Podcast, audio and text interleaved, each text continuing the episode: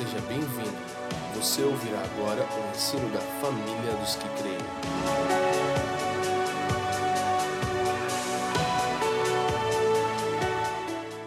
Eu tive o privilégio de nascer e crescer num lar cristão, graças a Deus. Tive o privilégio de ter pais que amavam o Senhor, que serviam o Senhor e que me inspiraram a desejar isso. Tive o privilégio de ser exposto a ministérios que fizeram diferença não apenas na vida das pessoas que caminhavam do lado deles, mas que marcaram gente, eh, gente alguns deles verdadeiras multidões. E cada um deles trouxe e acrescentou um pouco daquilo que Deus queria ministrar na minha vida. Mas por mais que eu seja agradecido ao que Deus fez na minha vida através de outros, e nós não podemos sequer imaginar a ideia de viver sem o corpo de Cristo, nós também não podemos negar o quanto Deus quer e deseja falar aos nossos corações de uma forma direta. Nós estamos vivendo um tempo onde acredito que a modernidade tem trazido seus benefícios, mas também tem trazido alguns prejuízos. Entre eles, esse corre-corre né, nos tem roubado a capacidade de ter tempo com Deus, não apenas de contemplação no ambiente de adoração, mas naquele lugar de devoção onde a gente se alimenta mais da palavra de Deus. Quando Isaías profetizando da parte do Senhor disse que nossos filhos seriam ensinados do Senhor, eu creio que ele não apenas se referia ao fato de que nós também aprendemos uns com os outros, isso é parte do processo e ninguém deveria querer estar num lugar dizer, não, vou receber tudo de Deus sozinho. Mas também nós não podemos achar que o que Deus tem para nós vem só através dos outros. Nós podemos vivenciar uma linha direta com Deus. Que impacta o nosso coração, que muda a nossa vida. Jeremias diz, invoca-me que te responderei, falando da parte do Senhor. Anunciar-te-ei coisas grandes e ocultas que tu não sabes. Esse coisas grandes e ocultas não é só a revelação de episódios futuros. Deus quer nos levar a um lugar de compreensão das verdades da sua palavra. E algumas coisas que às vezes naquele lugar, né, a sós, você e Deus, com a palavra em oração, a verdade é que às vezes elas estão sendo ensinadas por anos, mas a revelação, ela vai entrar naquele momento a sós com Deus. E eu quero encorajar você gastar um pouquinho mais de tempo com a palavra de Deus. Às vezes você pensa assim, não, eu não tenho essa capacidade toda de entender, eu não tenho essa banda larga com Deus. Outro dia um irmão falou para mim, não pastor, é que o seu download é banda larga. O meu ainda é da época da internet de escada, que ainda faz aquele barulho, né? E às vezes a gente limita aquilo que Deus, aquilo que o Espírito Santo de Deus pode fazer. A palavra de Deus diz que o Espírito Santo nos guiaria a toda a verdade. E nós precisamos acreditar que isso é para cada um de nós. Então eu queria que você virasse para um ou dois e falasse para ele, gaste um pouco mais de tempo com a palavra. Fala para ele, você vai surpreender com o que Deus vai te ensinar.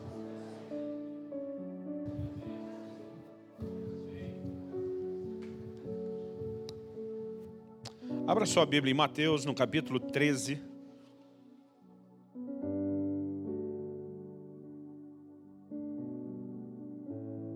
E no versículo 52. A ideia é que hoje era um dia ideal para compartilhar muito daquilo que define o nosso DNA. Eu poderia falar muito de amor pelo Senhor e tem muita coisa diferente para compartilhar. Eu poderia falar de coisas que nós temos entendido a respeito da importância da igreja e do que nós podemos viver dentro dela. Eu poderia mexer num dos meus assuntos preferidos, que diz respeito àquilo que é ligado à ação, à obra e principalmente à pessoa do Espírito Santo.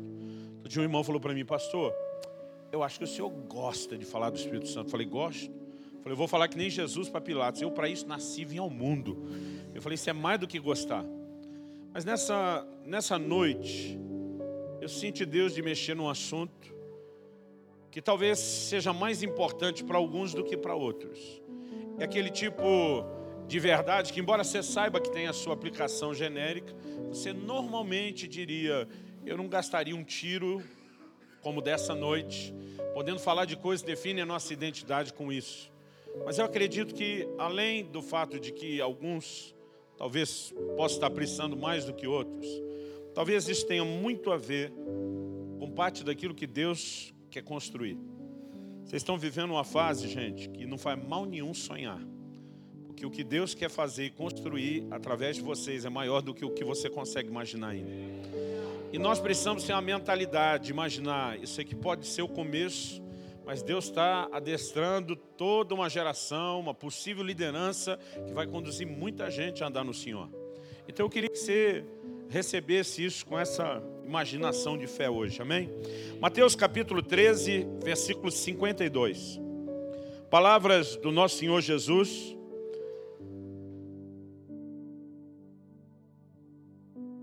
Todo mundo achou? Posso ler? O texto diz assim: então lhes disse: Por isso todo escriba versado no reino dos céus é semelhante a um pai de família que tira do seu depósito coisas novas e coisas velhas.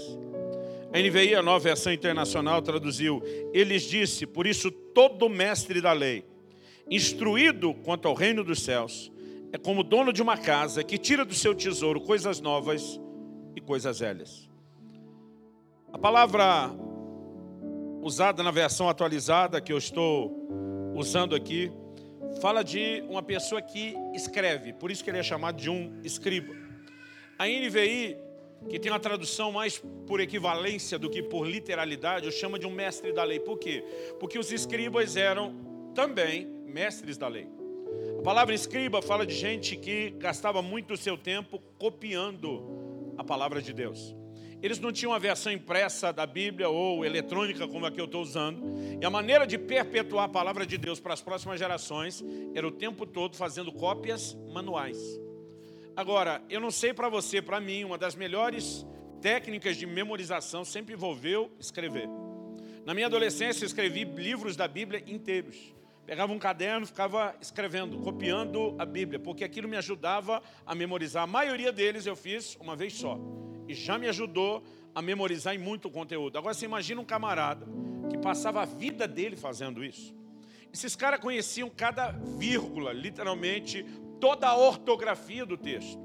No momento em que Herodes quer saber onde é que nasce o Messias, quem você acha que ele chama? Os escribas, os mestres da lei. Quem é aquela turma que copia o tempo todo e tem resposta para a gente? Então, eles também eram chamados de mestres da lei. Jesus se refere a esse camarada e o chama de alguém versado no reino dos céus. A palavra usada na NVI é instruído. Na verdade, aqui fala de alguém que é discípulo de uma outra pessoa. Fala de alguém que aprendeu a seguir os preceitos e instruções. Né? Fala de alguém que foi muito bem ensinado, muito bem instruído. E ele diz que esse homem é semelhante a um pai de família ou dono de uma casa que tira do seu depósito, do seu tesouro, do seu baú, coisas novas e coisas velhas. Quando você pensa na analogia de Jesus, e ele está falando de um tesouro ou de um baú onde se guardavam coisas preciosas, valiosas.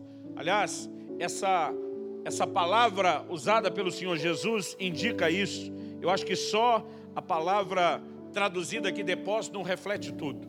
A palavra usada no original grego, tesauros, ela fala do lugar que era o depósito dos tesouros. Então, particularmente me agrada a ideia, tira do seu tesouro coisas novas e coisas velhas.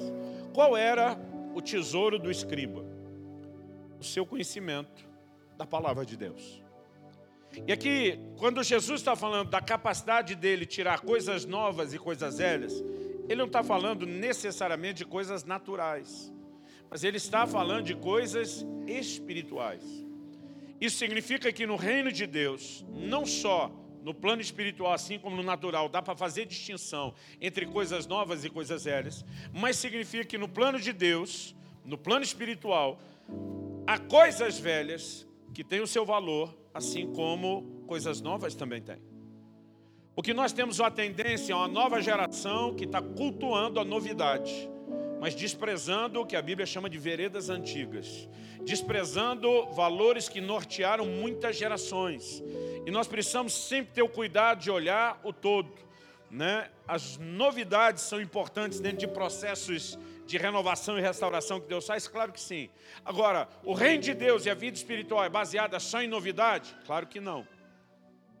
E acredito, esse é um de vários textos que nós podemos usar. Na verdade, eu não quero nem entrar fundo nesse texto. Eu quero usá-lo aqui só como um, um, uma alavanca que impulsione o nosso pensamento e nos faça considerar a importância de coisas velhas, assim como de coisas novas. Eu queria, inclusive, que você fosse para uma outra porção dos evangelhos, lá no Evangelho de Lucas, no capítulo 5, e que você lesse comigo aí o versículo 36. Nós vamos ler do 36 ao 39. Talvez por hora a gente leia o 36 e depois a gente volta aí do 37 ao 39. Jesus diz assim: Também lhes disse uma parábola: Ninguém tira um pedaço de veste nova e o põe em veste velha, pois rasgará a nova e o remendo da nova não se ajustará à velha. Na NVI isso ficou assim: ninguém tira um remendo de roupa nova e o costura em roupa velha. Se o fizer, estragará a roupa nova, além de que o remendo da nova não se ajustará à velha. Quando Jesus diz ninguém, ele não está falando de impossibilidade. Ele não está dizendo que se alguém tentasse fazer isso com a roupa, rasgar um pedaço da roupa nova para costurar na velha, que ele não conseguiria. Quando ele está dizendo ninguém faz, ele está falando de bom senso. Ele está dizendo, ninguém com bom senso, com a cabeça no lugar, vai fazer isso, porque é mais do que lógico, chega a beirar um insano. E talvez aí você estejamos pensando em roupa na mentalidade de hoje em dia. Porque você abre um guarda-roupa e provavelmente, daquele guarda-roupa que você reclama ainda diz, tenho nada para vestir hoje. Poderia se dizer de você que nem Salomão, em toda a sua glória, teve uma variedade tão grande de roupas. Sabe, nós precisamos pensar que naquela época, eles muitas vezes pegavam a estrada para uma viagem sem ter uma segunda túnica. Sabe o que é isso? É viajar sem mala. Esses camaradas, aliás, quando viajavam, você tem que também pensar nisso, não tinha hotel no meio do caminho, não tinha loja de conveniência, não tinha restaurante com a comida pronta esperando. Então, o sistema de viagem era bruto. O camarada muitas vezes ao longo da viagem ele não tinha mala, ele tinha roupa do corpo. E às vezes ele tomava banho de um jeito que já lavava a roupa junto e saía secando com ela no caminho depois. Muitas vezes ter uma segunda muda ou peça de roupa era luxo de poucos. Agora imagina uma pessoa que ela está com a roupa rota, velha, rasgada, porque o nível de desgaste que eles tinham era enorme. A exposição ao tempo, ao calor, os lugares onde se dormiam, a maioria deles dormiam no chão principalmente quando falamos do contexto de viagem. Quando a Bíblia fala de Jesus dormir no Monte das Oliveiras, você deve pensar na barraca dessa do escoteiro. Não era não. Eles dormiam no chão mesmo, no relento. Então, nós precisamos talvez pensar nesse formato. Muitas vezes, no final de uma viagem, a roupa já não prestava. Você lembra da conversa dos gibionitas com Josué e os líderes de Israel? É lógico que eles estavam simulando algo, mas só foi acreditado que aquilo era comum. Diz, quando saímos do nosso local, a roupa era nova e chegamos nesse estado. Agora, uma pessoa está com a roupa rota, velha, rasgada e tem acesso a uma muda de roupa nova. O que a lógica, e não precisa muito dela, nem muita inteligência para entender isso, sugere fazer? Descarta logo essa encrenca da velha e pega logo a solução da roupa nova. Agora, o que é que Jesus está dizendo? Que ninguém nesse contexto diria: não, não, não, não, não, não preciso dessa roupa nova toda porque afinal de contas só tem um pedaço rasgado aqui. Então, em vez de você me dar a provisão da roupa inteira, completa, nova, vamos fazer o seguinte: deixa só eu cortar um pedaço disso, para tentar arrumar só o que falta.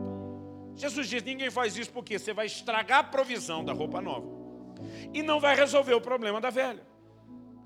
Agora, se Jesus está falando que ninguém faz, por que, é que ele toca no assunto? Porque ninguém faz isso no natural. Mas ele sabia que ia ter um monte de vacilão tentando fazer isso no plano espiritual. Porque se no espiritual ninguém fizesse o que não faz no natural, ele não precisava nem ensinar. Mas ele sabia que aquilo que era a lógica mais simples, o erro que ninguém cometeria no reino natural, certamente as pessoas tentariam cometer no reino espiritual ou na vida cristã e na caminhada com o Senhor. Estou dizendo isso porque eu, eu percebo muita mudança. Eu não sou assim tão velho como o pastor Marcos Sá.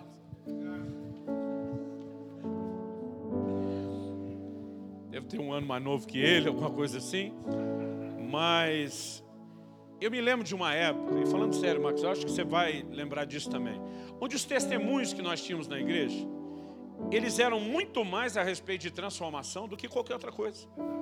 Não só o testemunho de conversão, mas ao longo do processo, as histórias, os testemunhos se davam, eram, a maior ênfase era transformação. A gente não tinha tanto testemunho de cura, não tinha tanta milagre de provisão, mas o que acontece? À medida que nós começamos a crescer em algumas outras áreas, parece que nós começamos a decrescer naquilo que a gente tinha para valer. Porque hoje em dia quase não se dá e quase não se valoriza um testemunho de transformação. Por quê? Porque é uma progressão e uma mudança do pensamento das novas gerações. Se nós não pararmos para analisar isso, e acredito que aqui a ideia não é tentar dar uma de sociólogo, mas é a gente ter percepção profética. Tem uma bagunça entrando na igreja a partir de uma inversão de valores. Eu acredito que essa advertência de Jesus é uma delas. Qual é o problema das pessoas hoje em dia? Elas têm a dificuldade de ver a vida cristã como um todo. Então, por exemplo, determinados tipos de reunião na igreja são bem mais concorridos do que outros. Reunião de oração continua sendo a menos disputada. Porque de alguma forma a gente pega o pacote inteiro da vida cristã e a gente começa a departamentalizar, dividir ele, fracionando. E depois que está tudo fracionado e a gente já não está vendo mais o todo, a gente começa a dizer, essa parte eu gosto, essa não gosto. Essa eu quero, essa mais ou menos. Essa aqui eu não quero. Quando Jesus disse que ninguém poderia pegar essa roupa inteira, é porque a provisão que Deus tem é de uma mudança completa de vestes. Vestes na Bíblia fala da condição do homem diante de Deus. Desde a ocasião onde, descobrindo a sua condição de pecado, o homem se vê nu, tenta se vestir da sua forma, Deus não aceita, providencia dele. E ao longo de toda a Escritura nós vemos isso. Até o Apocalipse que fala das vestes lavadas no sangue. Nós não podemos ignorar que o assunto das vestes diz respeito à nossa condição diante de Deus. Então aqui Jesus não está discutindo moda. Jesus está falando de algo maior do que isso. Ele tem uma provisão completa. A provisão de Deus não é para uma área ou outra da nossa vida. Ele não tem cura para o seu corpo, mas uma incapacidade de transformar você. Porque alguns de nós estamos acreditando que ele tem poder para agir em algumas áreas, mas parece não ter para outras. Outro dia o irmão falou, ih pastor, aquele ali nasceu assim, vai morrer assim. Falei, se não permite Deus trabalhar na vida dele. O mesmo Deus que fez com que o anjo pegasse a brasa do altar e tocasse na boca do profeta, ainda tem provisão de santificação para mim e para você, tem provisão de transformação para nós. Mas o problema é que nós começamos a criar uma dificuldade de olhar o todo, e a gente começa a olhar partes, segmentos. Então, quando o evangelho é apresentado, e você fala que Deus cura e provê, o cara olha e diz: Essa parte eu gosto, essa aí dá para recortar e tentar aproveitar aqui no meu. Mas quando você começa a falar de santidade, integridade, diz: essa aí pode ficar no resto da roupa nova eu não preciso dela. Eu me resolvo fazendo uma mistura de um pedaço da provisão de Deus com o resto de um velho estilo de vida que eu tinha. E o evangelho, irmão, não pode ser esse tipo de adaptação. E a gente só faz isso por causa de uma mentalidade de departamentalização. Deixa eu tentar explicar isso de outra forma. A nova geração não conheceu isso tanto quanto a velha. Mas até hoje, raramente você vai chegar numa livraria cristã e não vai achar à venda, à disposição para se comprar uma caixinha de promessa. Quem já viu aqui a caixinha de promessa? Ok, ainda não está tão antiquado como achava. O que é a caixinha de promessa? É uma caixinha com tirinhas impressas de versículos que são só promessas. Então todo dia você vai lá e faz a santa loteria. Você pega, tira um de Deus ainda me ama e vai dar tudo certo. Aí você guarda, no dia seguinte você vai lá e Deus ainda te ama e vai dar tudo certo. Agora você nunca vai achar para comprar uma caixinha de exortação. Por que não vai achar? Porque não tem. Por que, que não tem? Porque ninguém faz algo que não vende. A gente não quer exortação. A gente quer que Deus fale só aquilo que a gente quer ouvir. Então, em vez de ter um relacionamento com o todo da palavra, a gente começou a pegar só aquela parte da palavra que interessa. E diz: é essa que eu quero. É essa que eu quero ter acesso. Em Josué, no capítulo 23, dos versículos 14 a 16, ele se coloca em pé diante de toda uma geração e diz: Ei, tudo o que Deus falou por boca de Moisés, seu servo vai se cumprir. Diz para o bem e para o mal. O que ele está dizendo? A palavra de Deus é a verdade, toda ela. Não só a hora que te faz uma promessa boa é a verdade. Na hora que ele te adverte, se você não guardar os meus princípios, vai ter consequência. Ela é tão verdade quanto. Mas de alguma forma a gente quer que a parte boa seja verdade. Todo dia a gente exerce fé. E quando a palavra de Deus está lá dizendo de Deus não se zomba, Deus não se deixa escanecer. O que o homem semear também se fará. A gente é, não é bem desse jeito. Ou eu não quero que seja desse jeito. Eu tenho visto pessoas tentando apresentar um evangelho que é todo mutilado. Eles pegam aquela provisão completa e eles começam a escolher o que quer e o que não quer. Irmão, não tem como no final não dar ruim. Jesus está dizendo: você vai estragar a provisão oferecida por Deus. E você não vai resolver o seu problema. Mudança de vida na, vida, na, na, na nossa vida é apresentada na Bíblia na perspectiva de troca de roupa. A Bíblia diz que nós temos que nos despir do velho homem. Despir é desvestir. Está falando de tirar o velho homem como se tira uma roupa. E nos revestir, vestir de novo, do novo homem.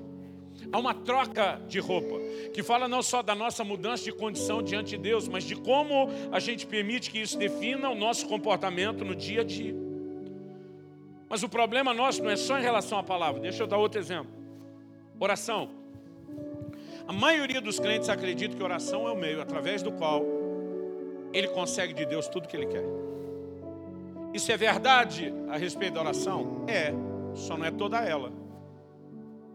Porque oração também deveria ser em contrapartida. O meio através do qual Deus consegue de você o que Ele quer, e não só o meio através do qual você consegue dele o que Ele quer. Quando nós apresentamos a definição de oração como meio de conseguir o que eu quero de Deus, nós estamos limitando algo maior. Porque quando Jesus dobra o joelho no Getsemane para dizer seja feita não a minha, mas a sua vontade, Ele nos mostra que oração faz parte de um ambiente de rendição onde muitas vezes nós vamos negar a nossa própria vontade e nós vamos nos sujeitar à vontade dele. Aliás, Jesus nos ensinou a orar dizendo: Vem o teu reino. A gente fala de, do reino de boca cheia, mas tem crente falando do reino que não sabe o que está falando. Como essa turma antes da política criticava o fascismo, você pergunta o que, que é, ele também não sabe. Mas está todo mundo falando, vamos falar aí. Tem um monte de crente falando do reino, do reino, do reino. Eu pergunto, você sabe o que é o reino? É você estar debaixo do governo de um rei. É ele que manda, não é você. Agora, você fala de boca cheia do reino, mas não deixa ele te governar. Que sentido faz isso? E Jesus nos mostra que a oração ambiente, onde a gente diz, venha teu reino, não quer dizer que ele não veio, mas ele precisa nos dominar completamente. Seja feita a sua vontade. A frase seguinte mostra o que é o reino de Deus entrar. É quando a vontade de Deus começa a preencher áreas da nossa vida, ele vai nos governando. Mas a maioria de nós, dos crentes, ou não enfatiza a oração, ou só enfatiza a parte onde a gente recebe de Deus o que quer. Mas e aquela de Deus poder ter de nós o que a gente quer? Essa a gente diz para Deus, não preciso. Eu já recortei o pedaço da oração que eu queria para remendar na minha roupa, o resto pode ficar com o Senhor. Então nós falamos da palavra, falamos de oração e a coisa vai longe. Eu tenho, pela graça de Deus, rodado esse Brasil todo faz tempo. Eu ando em todo meio eu já preguei em umas igrejas, irmão, que eu não tenho nem coragem de contar para os outros que eu fui pregar. O que pensa na diversidade, chega a escandalizar de tão diversificado que está o negócio. De vez em quando eu chego para falar no evento, principalmente quando é uma reunião de liderança. E uma das primeiras perguntas que me fazem, me faziam mais, hoje está ficando menos. Eu chegava, a primeira pergunta de um dos líderes: de que denominação você é? Eu sei qual é o propósito da pergunta. Ele quer localizar meu código básico de crenças. Ele já quer pensar aqui, a gente vai se entender, aqui talvez de disputa, aqui pode ter uma área perigosa, um terreno pantanoso, na minha perspectiva. Ele quer uma, uma, uma definição. E normalmente eu respondo esse tipo de pergunta de um jeito que deixa eles ainda mais confusos. Quando me perguntam de que denominação você é, normalmente respondo, depende. E os caras me olham com a cara e dizem, como assim depende? Eu digo, dependendo da doutrina que você quiser conversar, minha denominação muda. E eles ficam me olhando, tipo, que criatura é essa de onde você veio? Irmão, deixa eu dizer algo. Deus está restaurando a sua igreja. Atos 3, de 19 a 21, nós temos uma porção da pregação de Pedro que é profética, é escatológica. Ele diz: arrependei-vos e convertei-vos para que venham os tempos de refrigério da parte do Senhor. Envie-lhe o Cristo. Esse envie-lhe o Cristo não é a primeira vinda. Jesus já tinha vindo, já tinha sido assunto ao céu. Envie ele o Cristo, está falando da segunda vinda. E aí ele diz assim: o qual convém que os céus contenham, segurem, até o tempo da restauração de todas as coisas, como falou Deus pela boca dos seus santos servos, os profetas. A gente pode discutir no terreno escatológico um monte de coisa. Cronologia dos eventos é o que mais dá briga. E estou falando dos amigos, não estou nem falando dos que não é muito amigo. Mas uma coisa que ninguém pode negar é uma declaração explícita da palavra. Convém que os céus segurem a Jesus. Os céus estão retendo, dizendo: você não pode voltar ainda. Por quê? A Bíblia diz: os céus vão segurá-lo até que venha o tempo da restauração de todas as coisas. Então, é inegável que o tempo que precederá o retorno de Nosso Senhor é um tempo de restauração. De todas as coisas, a Bíblia diz, como Deus falou pela boca dos santos servos, os profetas. Então, a restauração das áreas prometidas, que tem gente inventando coisas também que não está prometido. Quando você pensa nisso, e você olha para o que ano passado nós completamos 500 anos da chamada reforma protestante, gente, essa reforma não terminou, está longe de terminar. Ela só começou tem muita coisa para ser reformada na igreja ainda. Porque a guinada que nos tirou do prumo inicial foi tão longa, tão intensa, tão distante, que até hoje tem coisa que nós estamos precisando restaurar, arrumar e voltar aquele trilho.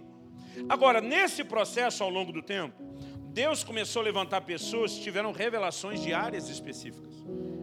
Onde a igreja romana enfatizava muito a salvação baseada em obras, Lutero se levanta com a revelação que a salvação é pela fé. A fé é o meio pelo qual nós temos acesso à graça, e a salvação era uma expressão da graça. Então, debaixo dessa revelação nasceu um grupo que depois se denominou de os luteranos e acabaram virando uma denominação. Toda denominação nasceu debaixo de uma revelação que Deus restituiu ao corpo. O problema é que a maioria desses grupos cristalizaram em torno da sua revelação. Então, daqui a pouco se levanta o grupo dos anabatistas, falando da necessidade do batismo ser feito nos moldes bíblicos e não como vinha sendo. E daqui a pouco se levanta o grupo da turma do batismo. E até hoje o legado que nós temos se transformou principalmente no que nós chamamos das igrejas batistas. Mas daqui a pouco você tem grupos como os metodistas que vieram a partir do avivamento de Wesley e Wesley entendia muito essa metodologia de vida cristã, disciplina. E por ser muito metódico no ensino, criou-se, em torno da revelação dele, o grupo dos metodistas. Mas cada um nasceu debaixo de algo que Deus ofereceu. Qual o problema? O problema é que a maioria até hoje, ele quer viver só dentro daquela revelação que lhe foi dada. Então, quando as pessoas me perguntam qual a sua denominação, eu digo: depende. Você quer conversar sobre evangelismo? Ainda estou com o velho e antigo exército da salvação. Você quer conversar sobre os dons? Eu estou com os pentecostais. Você quer falar sobre batismo? Eu estou com os batistas. Você quer falar de santidade? Eu estou com os wesleyanos. Porque o inteligente, irmão, seria reconhecer que cada grupo começou a trazer verdades, mas a gente não tinha que escolher, eu quero essa, eu quero aquela, eu quero a outra. Nós tínhamos que pegar o pacote todo que Deus está restituindo. E até quando a gente tenta definir, eu sou do grupo da santidade, eu sou do grupo do dom, eu sou do grupo disso, daquilo nós precisamos entender que há uma visão maior do que apenas a visão de departamento ou de departamentalização. Eu acredito que nós estamos falando em algo crucial. No ano de 2012, nós fomos para a Índia. Eu acho que foi 2012 aquele brinco eu sou o HD externo dela, que a informação está aqui, mas quando aqui falha, às vezes ela que me ajuda lá. Eu acredito que foi em agosto de 2012. Kelly e eu tínhamos um convite para irmos à Índia e de fato nós fomos. E quando a gente estava lá, a gente teve uma experiência, duas experiências interessantes. Uma delas nós estávamos realizando um batismo e na Índia conversão é proibido por lei. Além do sistema cultural, que eles têm a forma de pensar do sistema de castas, quem nasce pobre tem que morrer pobre, quem nasce rico tem que morrer rico, quem nasce hindu tem que morrer hindu. Quem na, por exemplo, na Índia não é proibido você ser crente. Se você nasceu cristão, por exemplo, o hindu nunca vai tentar te converter. Aliás, os, os hindus eles riem quando um ocidental diz que converteu ao hinduísmo. Para eles não existe isso. O cara diz: se você nasceu hindu, você é hindu. Se você não nasceu hindu, você não vai ser hindu nunca. Então, da mesma forma como eles não tentam converter outros, eles também não aceitam que tentem convertê-los. Se você assistiu o filme Quem Quer Ser um Milionário, alguém aqui assistiu aquele filme indiano? Tem uma cena. Ninguém, gente? Ok, ok. Eu levei um susto. Tá certo que não é o melhor de todos os filmes, mas ele fez um certo sucesso. Então, ali tem um momento, por exemplo, onde a gente tem uma cena de perseguição. São os hindus atacando os muçulmanos, porque eles também pregam conversão. E aí nós estávamos realizando o batismo. O que é o batismo? É o maior atestado de uma mudança de fé, de conversão. Então, o batismo lá se faz escondido. Mas parece que vazou a notícia. Eu lembro que o missionário que, tava, que tinha nos levado, que estava com a sua esposa, chegou perto de mim e falou: ó, pega as coisas, pega Kelly e vaza. Nós não podemos ficar até o fim do batismo. Né? E ó, nós saímos rapidinho, não quis nem checar se a coisa ia terminar em perseguição ou não. Fomos embora. Até aí foi um, um negócio assim que não envolveu muita atenção, fez a gente pensar, mas não envolveu muita atenção. Mas nos últimos dias antes de ir embora, nós ficamos quase duas semanas, rodamos em muitos lugares. Eu tive o privilégio de pregar numa praça pública. Eu lembro que eu falei para o missionário, mas pode pregar? Ele falou, pode, só não pode fazer apelo de conversão porque vai ter cristãos te ouvindo, você tem o direito de pregar para eles. E muçulmano, hindu, um monte de crença vão vir de curioso para ver o que é que está acontecendo. Então ele falou: aproveita a oportunidade, só não faz um apelo.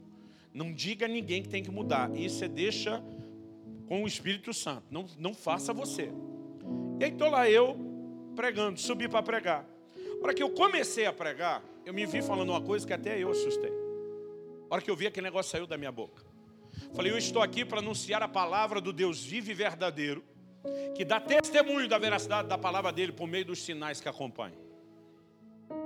E a hora que eu falei, eu pensei, uau, tomara que aconteça alguma coisa mesmo.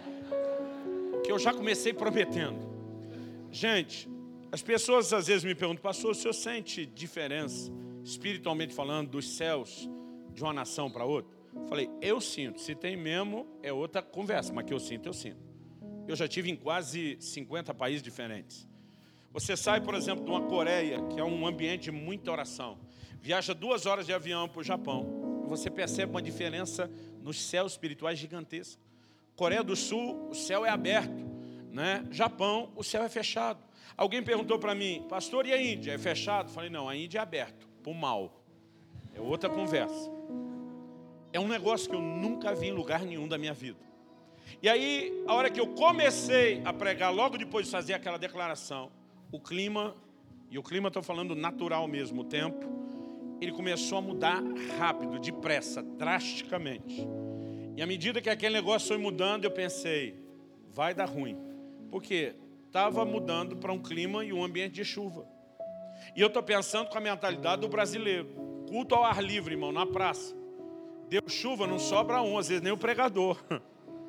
eu pensei, vai dar ruim. E na minha cabeça ficava imaginando, nós não oramos o suficiente. Isso é coisa do miserável do Satanás tentando atrapalhar a pregação da palavra. E eu estou pregando dividido com esse tipo de pensamento. Irmão, não deu outro. Pensa na chuva que veio. E veio assim, eu tenho fotos, eu estou até hoje todo molhado, lavado. Eu ainda estava debaixo de um negócio, tinha uma cobertura que era mais para te proteger do sol. Era esses, aquilo é tecido, TNT?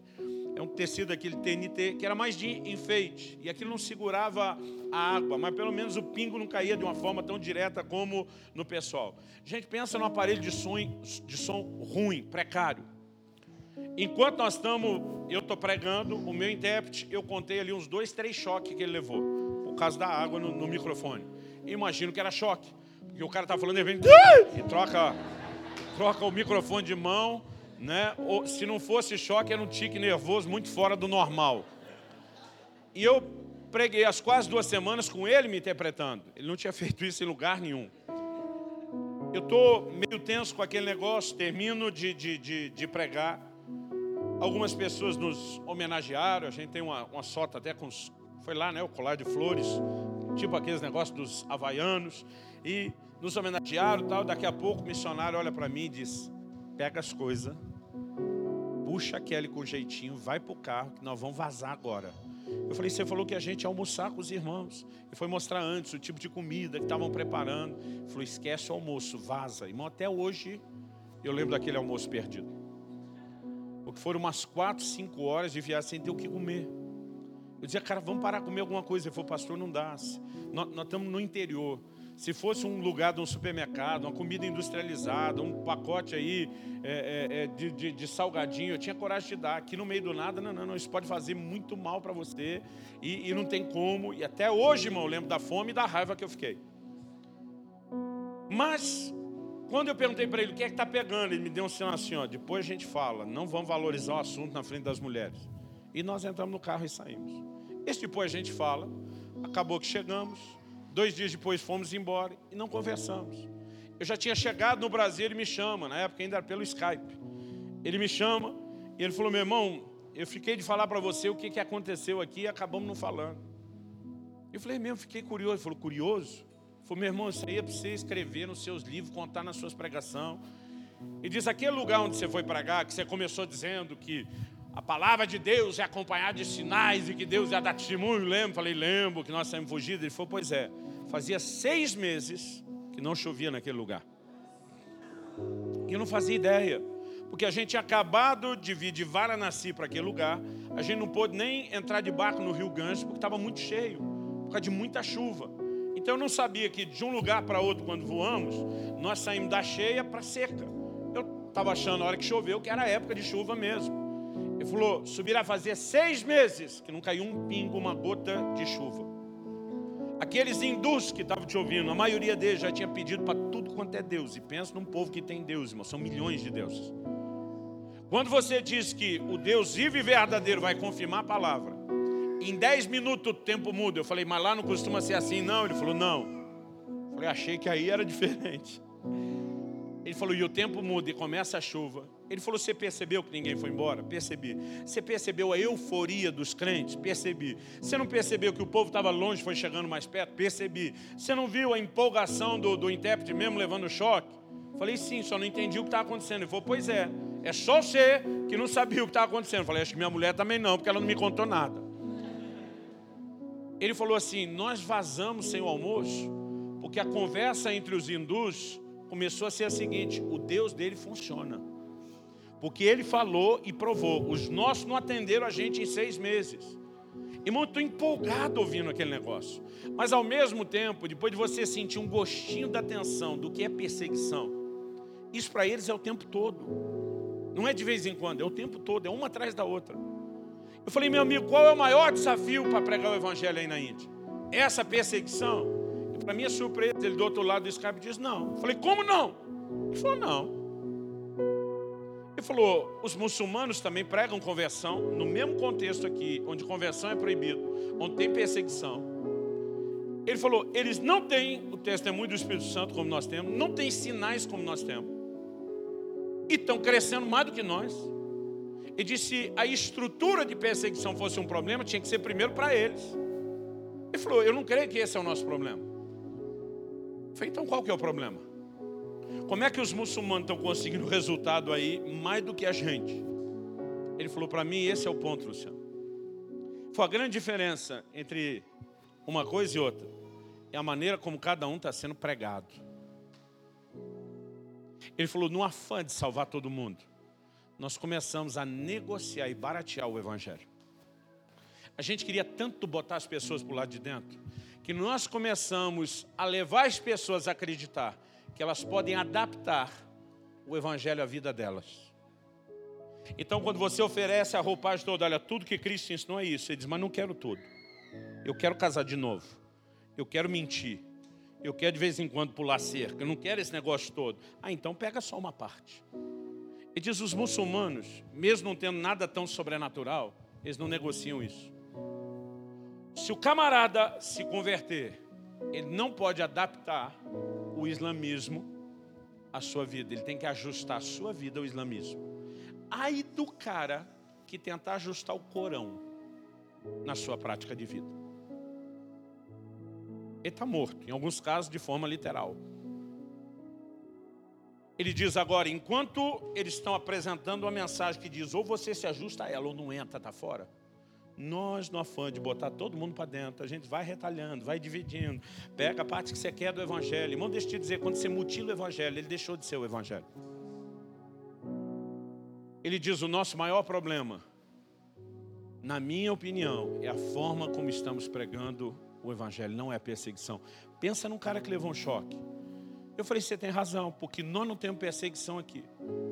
Não temos dificuldade de conversão aqui como vocês têm aí. Mas a dificuldade de manter essas pessoas firmes na fé por muito tempo é gigante. Sabe por quê, irmão? Um evangelho que é pego, apresentado ou recebido de forma mutilada, ele tem prazo de validade. E eu quero te mostrar isso nos próximos versículos. Eu gosto de uma frase de Agostinho que diz: Se você crê somente naquilo que gosta do Evangelho e rejeita o que não gosta, não é no Evangelho que você crê, mas sim em si mesmo. Isso significa que o ser humano é ser humano, o homem é homem há muito tempo. Já tinha gente pegando o que convém, o que interessa do Evangelho desde muito tempo atrás. E é por isso que Jesus traz um ensino desse. Dizendo, você não pode pegar um pedaço só, ou você pega a roupa toda ou não pega nada. Ou você é discípulo ou não é. Ele disse: se você vem após mim, não renuncia tudo que tem, nem a sua própria vida, não pode ser discípulo. Ele diz: ou pega o pacote todo ou nem entra. E diz, e tem mais, senta e calcula quanto custa ah, construir a torre. Porque se você achar que não dá conta de ir até o fim, nem começa, nem entra nesse negócio. Porque o evangelho não vai ser barateado para você, ele não vai ser mutilado para você. Agora, de alguma forma, nós somos parte de uma geração que decidiu viver não do renovo, da troca de roupa, mas decidiu viver de remendo. E sabe, dói meu coração perceber que muita gente está escolhendo viver de remendo em vez de renovo. Olha o que Jesus diz a partir do verso 37 de Lucas 5. Nós lemos o versículo 36. Vamos dar uma olhadinha no 37.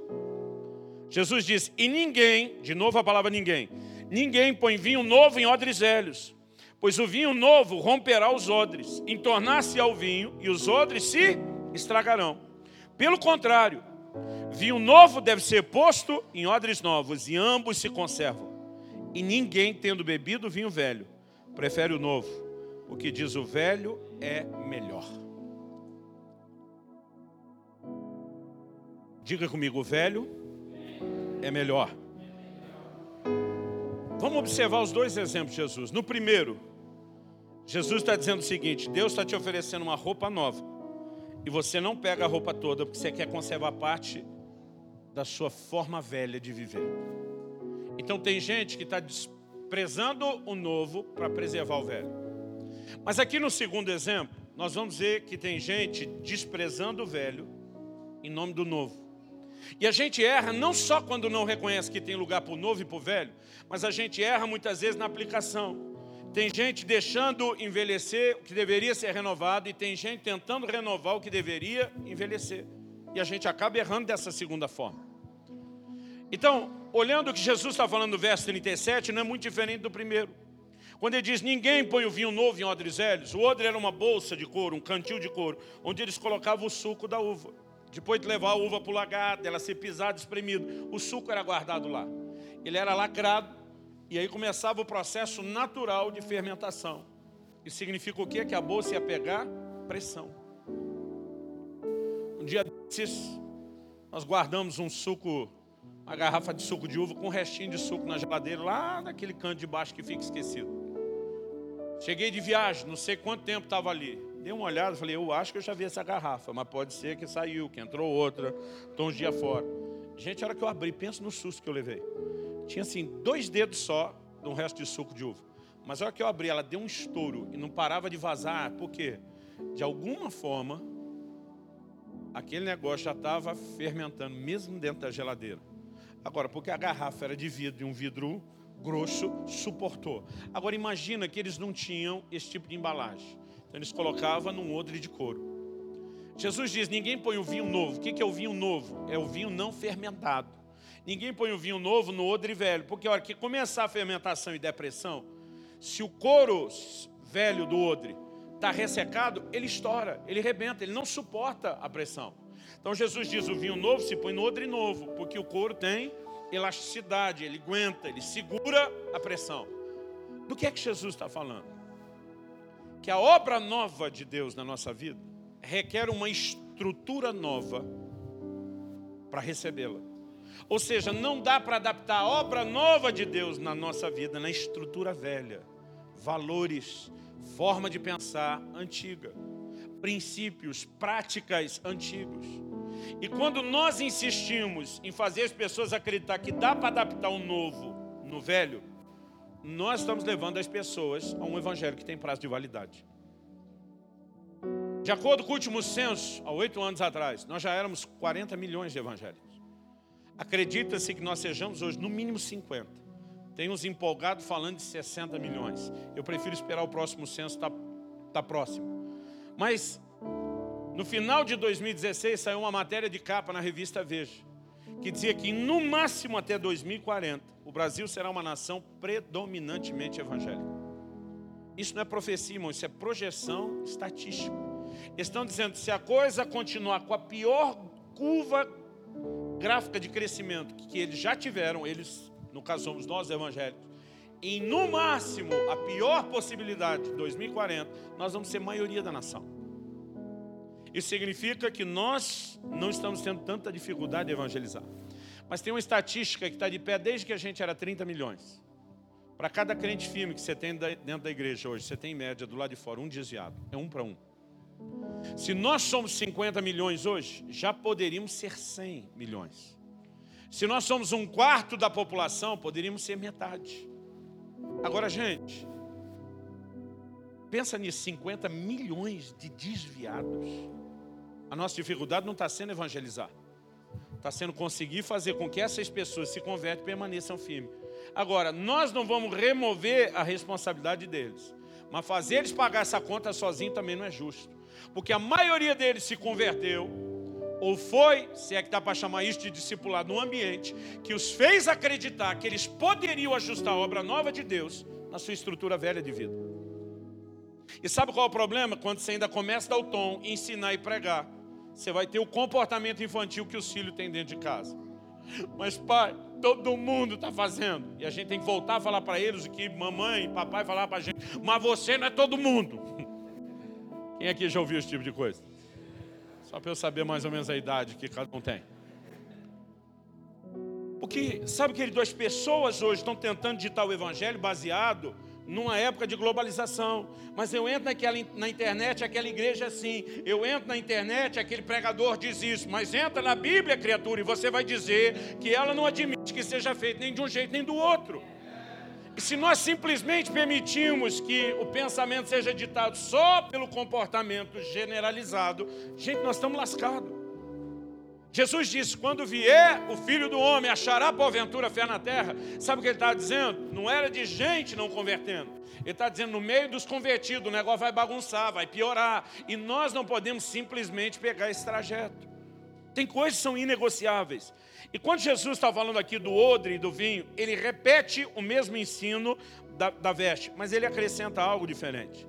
Ele diz que o vinho novo deve ser colocado no odre novo e ambos se conservam. E diz: e ninguém que bebe o velho vai querer o novo, que diz o velho é melhor. Deixa eu te dizer uma coisa: o vinho é, entre outras coisas, um símbolo e uma figura do Espírito Santo, não só da sua pessoa, como da sua obra. Eu me lembro que mais ou menos no início da década de 90 bateu aqui no Brasil um eco. Hoje em dia isso chega cada vez mais rápido, quase simultâneo. Em épocas de globalização. Na época demorava. Sai, lançava um filme nos Estados Unidos, levava seis meses para ele chegar na locadora aqui. Afinada videolocadora. É uma época que não existia Netflix. Netflix era um monte de loja onde você ia lá, pegava um tijolão chamado videocassete, tinha um outro tipo de aparelho, nada digital, para ler aquele negócio. Então, naquela época levava seis meses um filme ser dublado, legendado, né, produzido e então colocado à disposição. Hoje em dia nós estamos numa época onde tudo está de forma acelerada. Antigamente o eco de algumas doutrinas também demorava um pouquinho mais para chegar. Hoje ele chega quase simultâneo.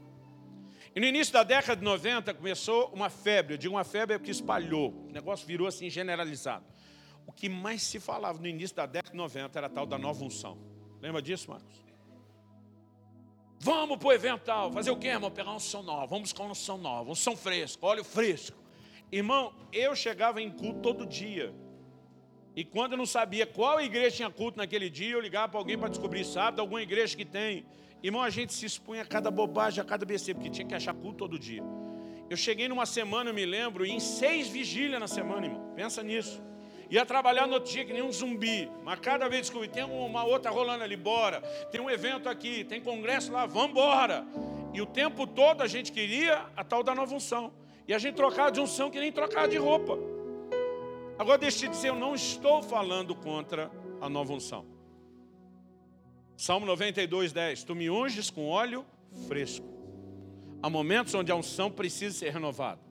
Agora o ponto é, será que o plano de Deus é que a gente fique renovando ela toda hora? Porque Jesus está dizendo de um vinho que ele é colocado ali para se conservar.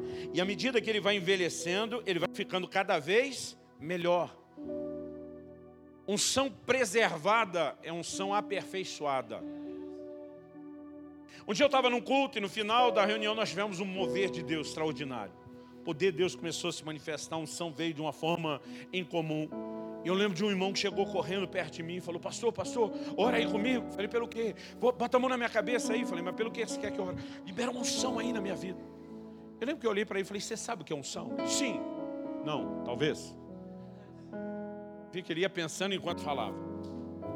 Eu falei: Querido, a unção é uma capacitação divina para o cumprimento de um propósito. Amém, amém. Eu falei, não, não, não, amém não. Eu estou perguntando se você sabe o que é, porque você tem que entender para que, que você quer unção. Eu estou tentando entender por que, que você quer unção. Se a unção é a capacitação divina para o cumprimento de um propósito, e tu faz parte do mais vagabundo espiritual que eu conheço, que não quer trabalhar, por que exatamente você quer unção?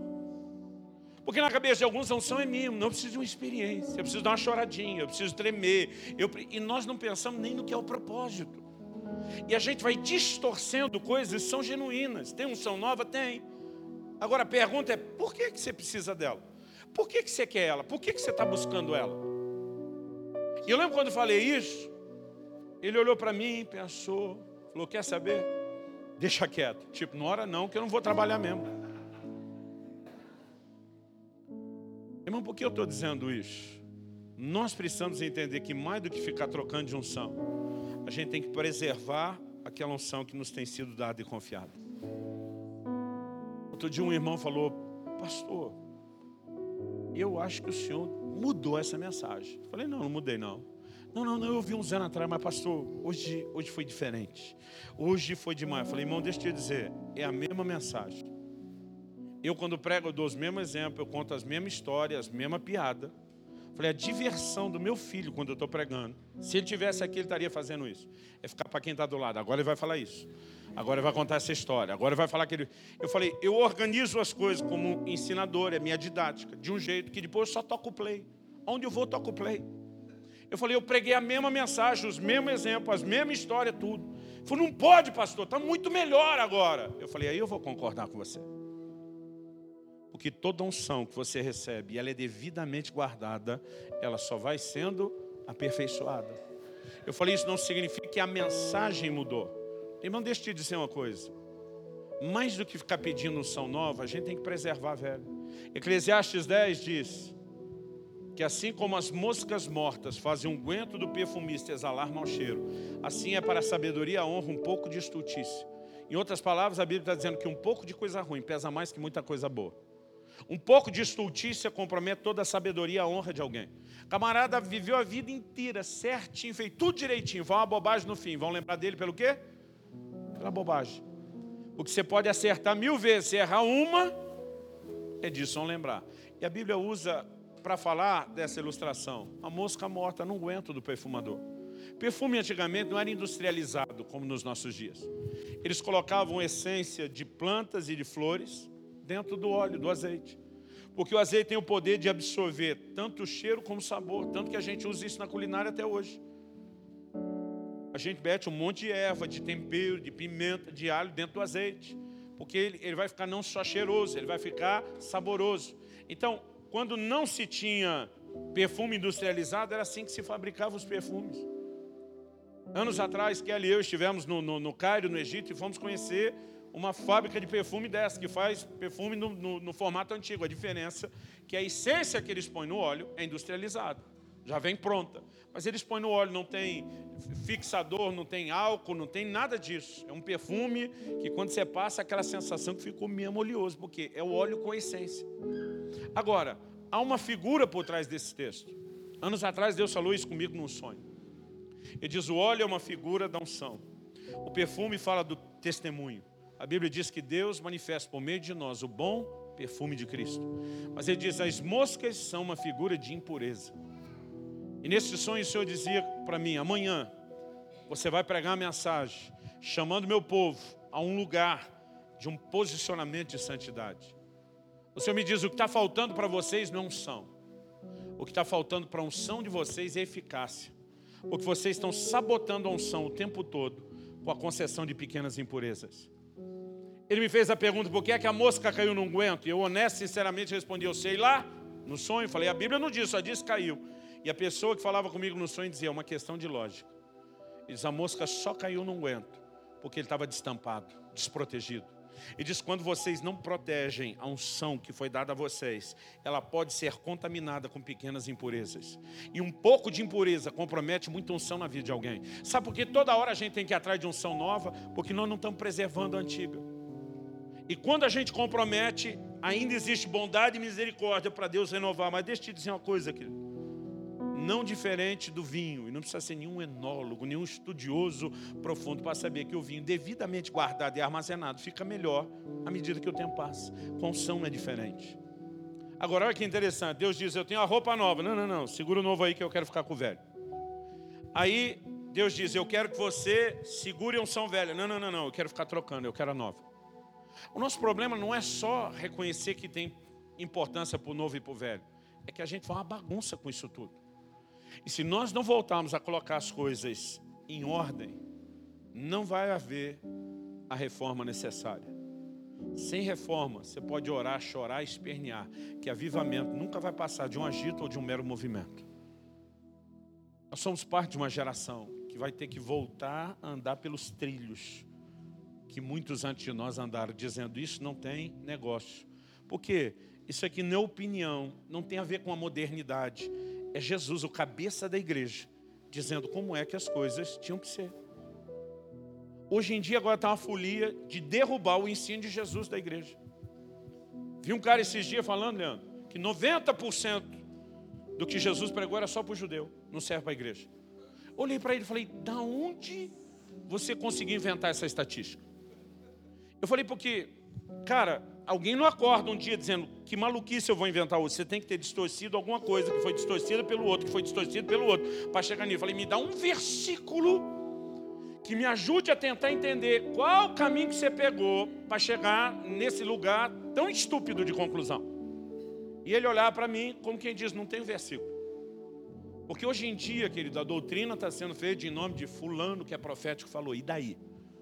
Paulo diz: pode aparecer um anjo, se pregar um evangelho diferente, anátema. Anátema. Nós não podemos negociar, querido, o que está escrito. Aí eu falei: então, enquanto você tenta achar o versículo que você não tem, eu vou te dar pelo menos três.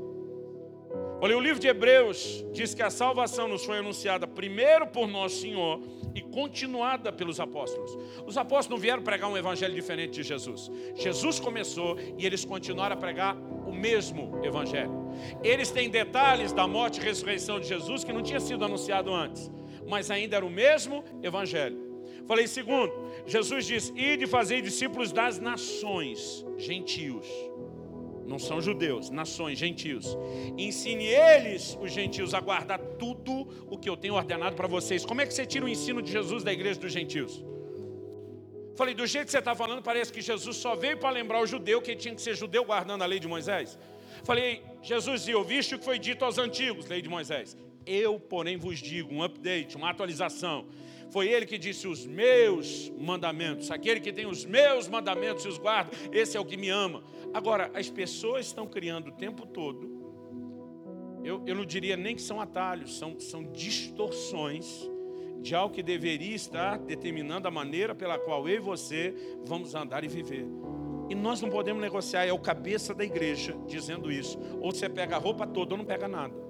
Não dá para cortar um pedaço e tentar adaptar. Você está estragando a provisão que ele oferece, não vai funcionar para você. Não, mas eu quero colocar aqui o vinho novo. Eu entendo que eu preciso do vinho de Deus, mas eu queria aproveitar meu odre. Não dá. Pode parecer que deu um tempo. Daqui a pouco você descobre que esse odre não suporta a pressão. E se nós queremos crentes que permaneçam na fé, que não apenas abracem a fé, que não apenas sejam batizados hoje, para o ano que vem está desviado, nós vamos ter que voltar a pregar o Evangelho no formato que nosso Senhor, o cabeça da igreja, o proclamador do Evangelho, pediu que nós fizéssemos. Agora preste atenção: andar na contramão é custoso. Teve uma época onde as denominações, algumas denominações, diziam o seguinte: não ouça ninguém de fora. Você só ouve a doutrina aqui dentro. E eles conseguiam proteger o rebanho. Alguns protegiam do engano e outros protegiam o rebanho das verdades que o rebanho não conhecia também. Mas protegiam. Irmão, acabou essa época. Nós vivemos dias de globalização. Toda hora alguém te manda no WhatsApp um pedaço de uma pregação de alguém. Toda hora você puxa no YouTube, um falando, o outro falando. Acabou. Não existe mais isso. Só que à medida que você tenta estabelecer um padrão, quando a maioria não está seguindo, a sensação de estar nadando contra a correnteza, irmão, pode ser emocionante no início, mas ela pode ser cansativa a longo prazo. E eu estou aqui dizendo para vocês: não canse. No início, alguns diziam para mim: vocês não vão crescer. Eu falei, então a gente não vai crescer como igreja, mas nós vamos fazer do jeito que tem que ser feito. Mas a verdade é que talvez a coisa não bombe tão depressa, mas depois você percebe que você está construindo resultados que duram. E quando muita gente inchou, que não é nem cresceu, depois desinchou, a gente continua no mesmo compasso, avançando, avançando e avançando. E por mais que a gente pregue o evangelho como é, irmão, as pessoas ainda não vão recebê-lo, ainda tem esse desafio. Agora, você imagina se não pregar do jeito que ele é, ou do jeito que ele tem que ser. Então, se eu puder deixar hoje aqui para vocês, não só com o entendimento de que é importante a gente é, é, é, compartilhar, ensinar princípios, mas repartir algo que eu penso que tem que ter algum percentual do que eu estou falando que seja profético para vocês como igreja local. Se não for para esse momento, vai fazer sentido talvez daqui a algum tempo. Então, se tem algo que eu entendo no meu coração, eu deveria repartir com vocês, é isso. Obrigado por nos ouvir. Para mais informações, visite famíliadosquecreem.com.